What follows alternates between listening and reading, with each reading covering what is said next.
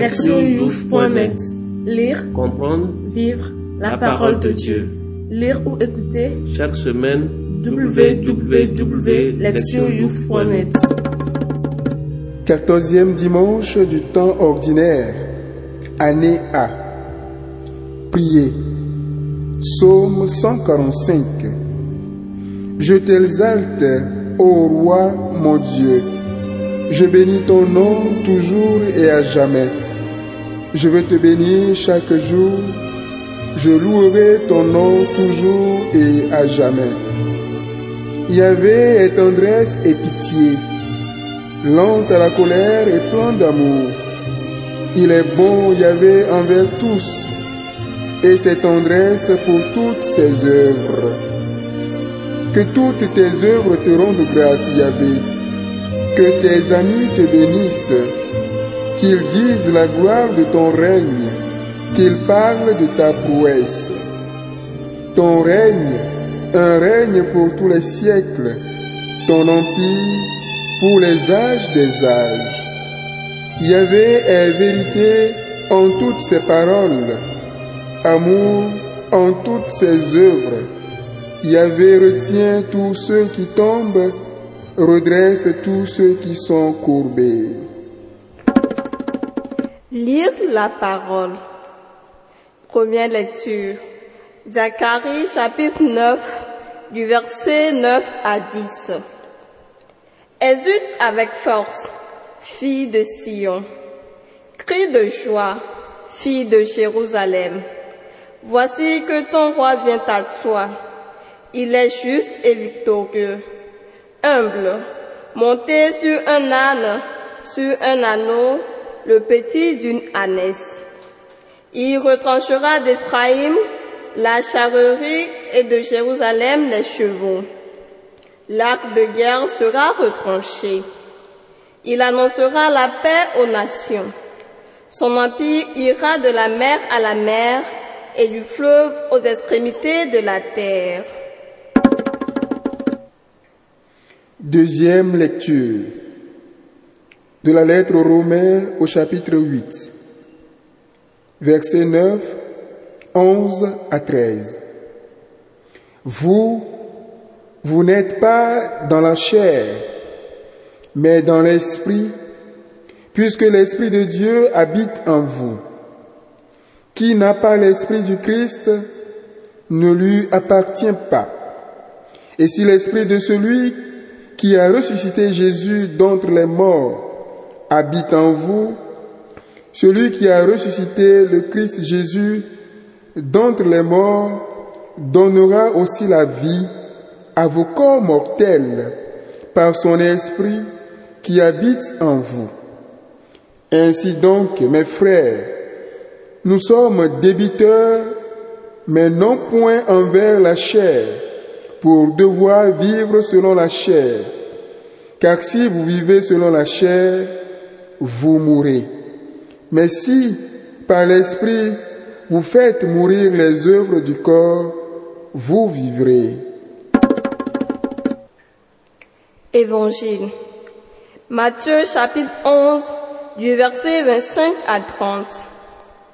En ce temps-là, Jésus prit la parole et dit, Je te bénis, Père, Seigneur du ciel et de la terre, d'avoir caché cela aux sages et aux intelligents et de l'avoir révélé aux tout petits.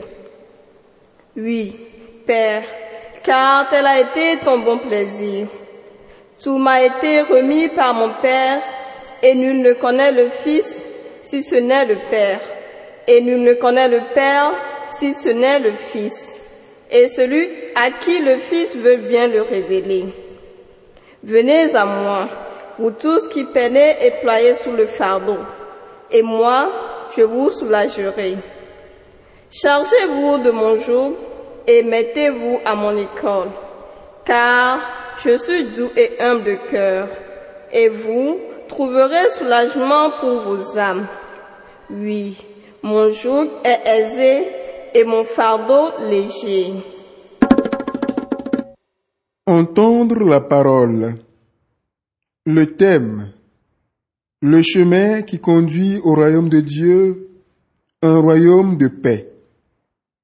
La paix dans le monde s'avère une quête toujours illusoire et pourtant elle demeure un désir ardent de la race humaine.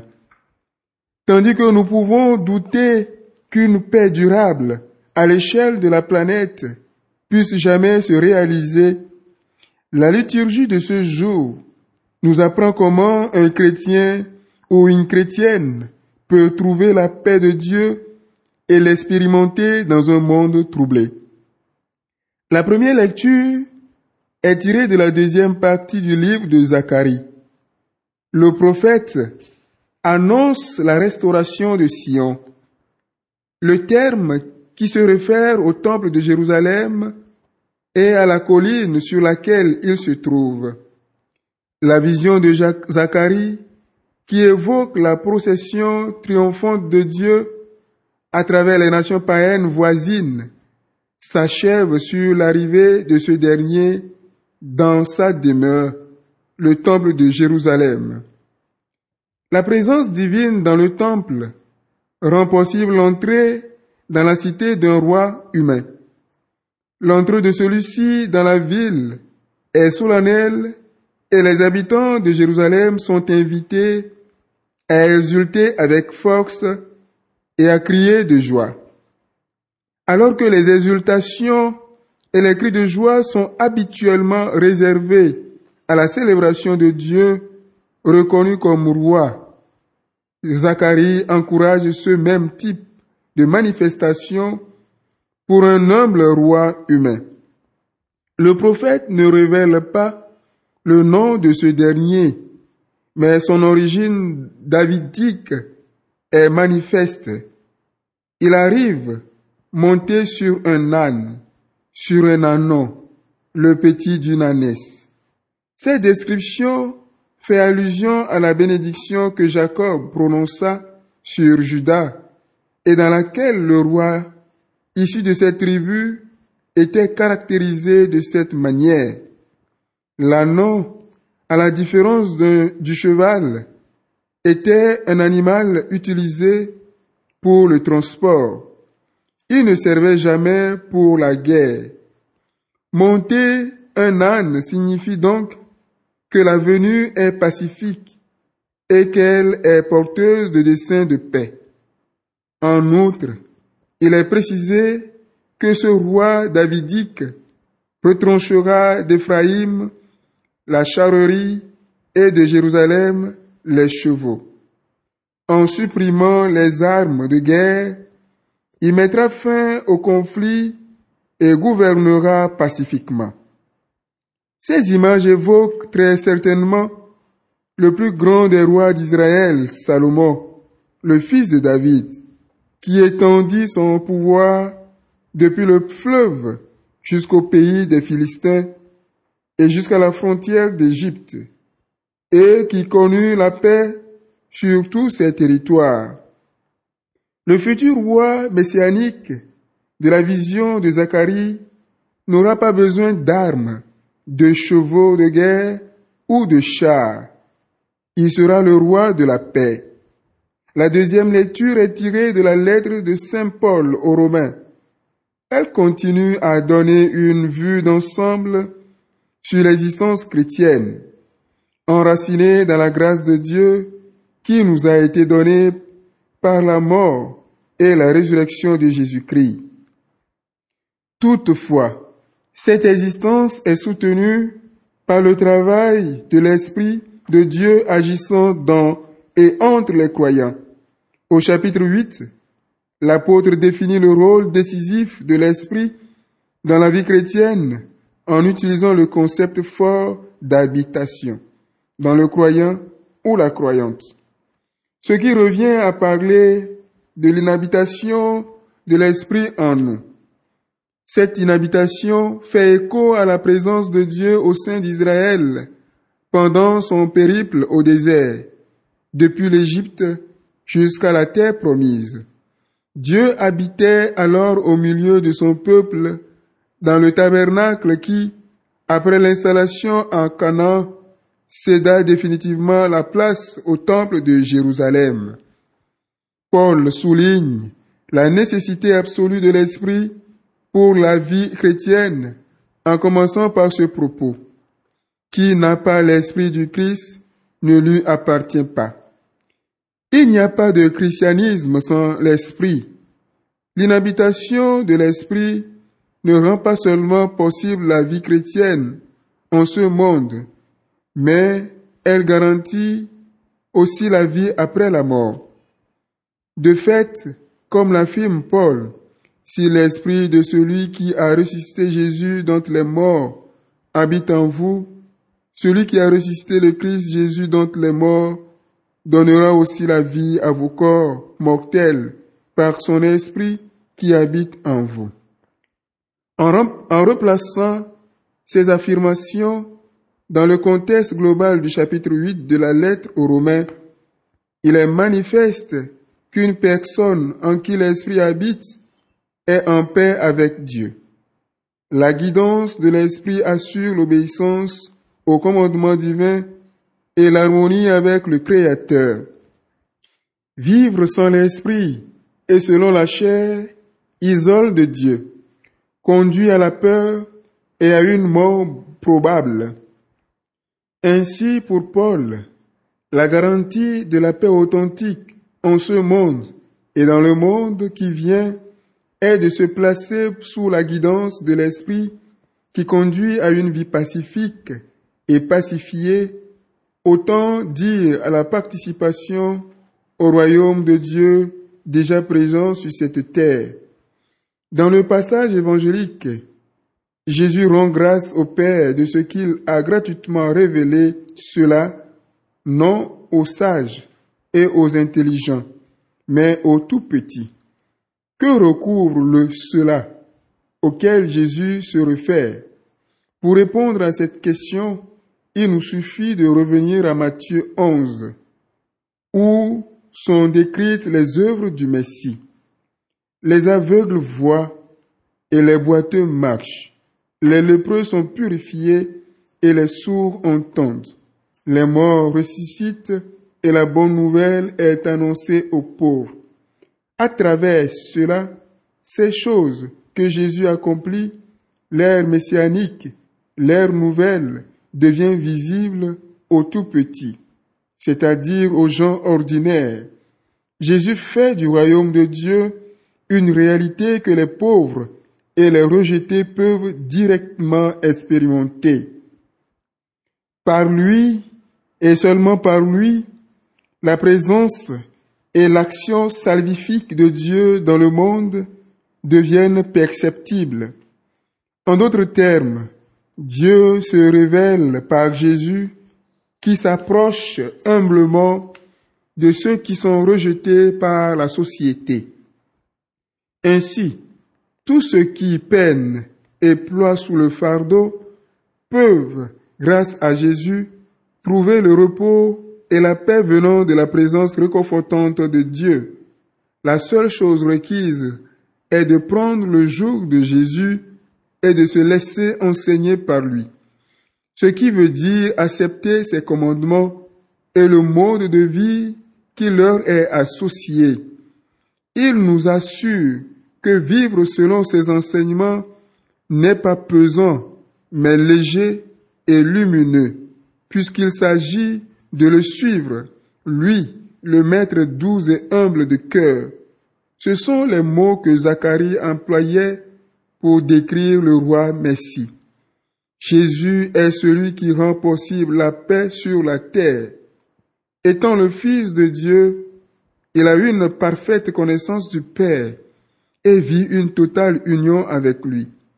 Il peut donc affirmer que tous ceux qui ont choisi de le suivre trouveront une paix sans fin, puisque son enseignement vient directement de celui qui l'a envoyé. La douceur et la bonté de Jésus sont les signes de la paix messianique. Zacharie a eu une vision de cette paix, ce qui l'a conduit à dépeindre un roi humble, entrant dans la Jérusalem terrestre. Pour les chrétiens et les chrétiennes, Le chemin vers cette paix, au milieu d'un monde troublé, repose sur deux piliers. Paul nous apprend qu'en consentant à se laisser habiter et guider par l'Esprit, nous pouvons vivre dans un état de paix avec Dieu et être assurés de la paix éternelle après la résurrection. Quant à l'Évangile, il nous rappelle qu'en suivant les enseignements de Jésus révélés, même aux plus humbles d'entre nous, nous devenons les disciples du roi messianique, humbles et doux, et pouvons trouver la paix durant notre vie terrestre. Ainsi, les chemins qui conduisent à la paix de Dieu passent d'une part par la vie dans l'esprit et d'autre part par la mise en œuvre des enseignements de Jésus. Il mène au royaume de Dieu, qui est un royaume de paix dont le psalmiste affirme, Ton règne, un règne pour tous les siècles, ton empire pour les âges des âges. Écoutez la parole de Dieu. Toute personne devrait se demander de temps à autre ce qui lui est vraiment nécessaire pour être la plus humaine possible. Parmi les nombreuses réponses envisageables, le besoin de paix s'impose comme l'un des plus significatifs. La question suivante pourrait porter sur la façon dont nous pouvons atteindre cette paix. Le monde entier parle de paix et beaucoup d'individus cherchent à la promouvoir, faisant de cette quête le but de leur existence. Toutefois, la plupart de ces tentatives échouent et peu nombreux sont ceux et celles qui parviennent à connaître la paix en eux et autour d'eux. À l'époque de Jésus, au sein du peuple d'Israël, lorsque les gens se rencontraient, ils se gratifiaient mutuellement d'un salut de paix, shalom. Cette pratique ancienne, établie par Dieu, remonte au temps de Moïse et d'Aaron, qui comprirent que la paix est une bénédiction, qu'elle vient du Seigneur, et qu'elle est nécessaire à notre bien-être. Mais la paix ne tombe pas du ciel soudainement et sans une participation active de notre part. Il est important de reconnaître que la paix requiert des conditions adéquates pour se développer et qu'elle a besoin de la coopération humaine pour se maintenir. En écoutant Jésus, nous trouvons une réponse à notre quête de paix. Il dit, Venez à moi. Par ces mots, il fait comprendre ceci. Ceux qui viennent à lui et demeurent avec lui, comme les premiers disciples dans l'évangile de Jean, sont sur la bonne route pour accéder au royaume de la paix. Mais accepter cette invitation ne se limite pas à demeurer avec lui. Cela implique aussi de vivre en conformité avec ses enseignements. De fait, Jésus nous appelle à vivre dans son royaume en suivant ses traces. Une telle vie conduit au royaume de la paix. Mettre en œuvre l'enseignement de Jésus suppose d'introduire des changements dans notre société. Il y a beaucoup de violence dans nos rues, dans nos écoles, sur nos lieux de travail. Dans nos pays, il existe de nombreux groupes qui provoquent des conflits, qui vivent de violence et de force brutale. Il n'est pas rare que certains, tout particulièrement des jeunes, deviennent membres d'un gang ou rejoignent les milices qui travaillent pour des politiciens. Les forces de sécurité abusent souvent de leur mandat et ne font rien pour instaurer la paix. La violence et le pouvoir en trompent plus d'un avec leurs promesses d'influence et d'argent. Toutefois, sur la durée, nous savons tous que la violence détruit non seulement ses victimes, mais aussi ceux qui en sont responsables. Le changement que les chrétiens et les chrétiennes doivent apporter dans un monde violent passe par leur témoignage. Ils et elles doivent montrer que l'enseignement de Jésus sur la primauté du pardon et de la paix peut être vécu et que sur le long terme, il a des conséquences positives et durables. Jésus s'est toujours mis du côté des faibles et des délaissés. Quand nous décidons de suivre ses enseignements et d'imiter sa vie, c'est alors que nous sommes vraiment en passe de mettre en œuvre la paix et l'harmonie. Jésus a combattu non pas avec des armes, mais en usant de bonté et de miséricorde. Son objectif était d'aider les autres à mieux vivre leur existence concrète. En agissant ainsi, il a apporté la paix à beaucoup de cœurs et il a montré qu'elle était possible sur la terre. Par le baptême, nous sommes devenus les disciples de ce roi de paix. La liturgie de ce jour nous assure qu'en cheminant avec lui, nous pouvons atteindre la paix et devenir des artisans de paix en ce monde. Proverbe. Lorsque la paix règne dans le pays, le chef n'a pas besoin de porter un bouclier. Proverbe africain. Agir. S'examiner. Êtes-vous en paix avec vous-même, avec les autres, avec Dieu? Examinez votre façon d'agir au sein de votre famille et de votre communauté. Contribue-t-elle à l'harmonie ou est-elle génératrice de perturbations? Répondre à Dieu. Jésus vous invite à l'imiter sur votre chemin de vie. Engagez-vous à en apprendre davantage sur la façon dont il s'est comporté avec les autres.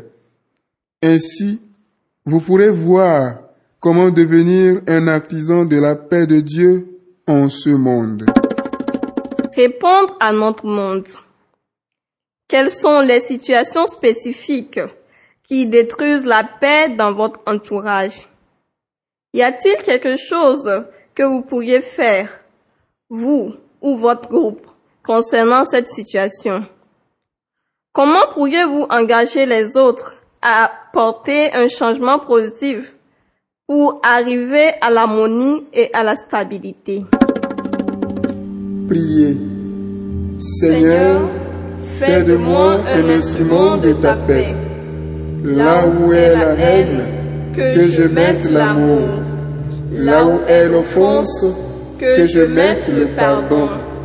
Là où est le doute, que je mette la foi. Là où est le désespoir, que je mette l'espérance. Là où sont les ténèbres, que je mette la lumière. Et là où est la tristesse, que je mette la joie. Amen. Lectionyouf.net Lire, Comprendre vivre la parole de Dieu. Lire ou écouter chaque semaine www.lectionyouf.net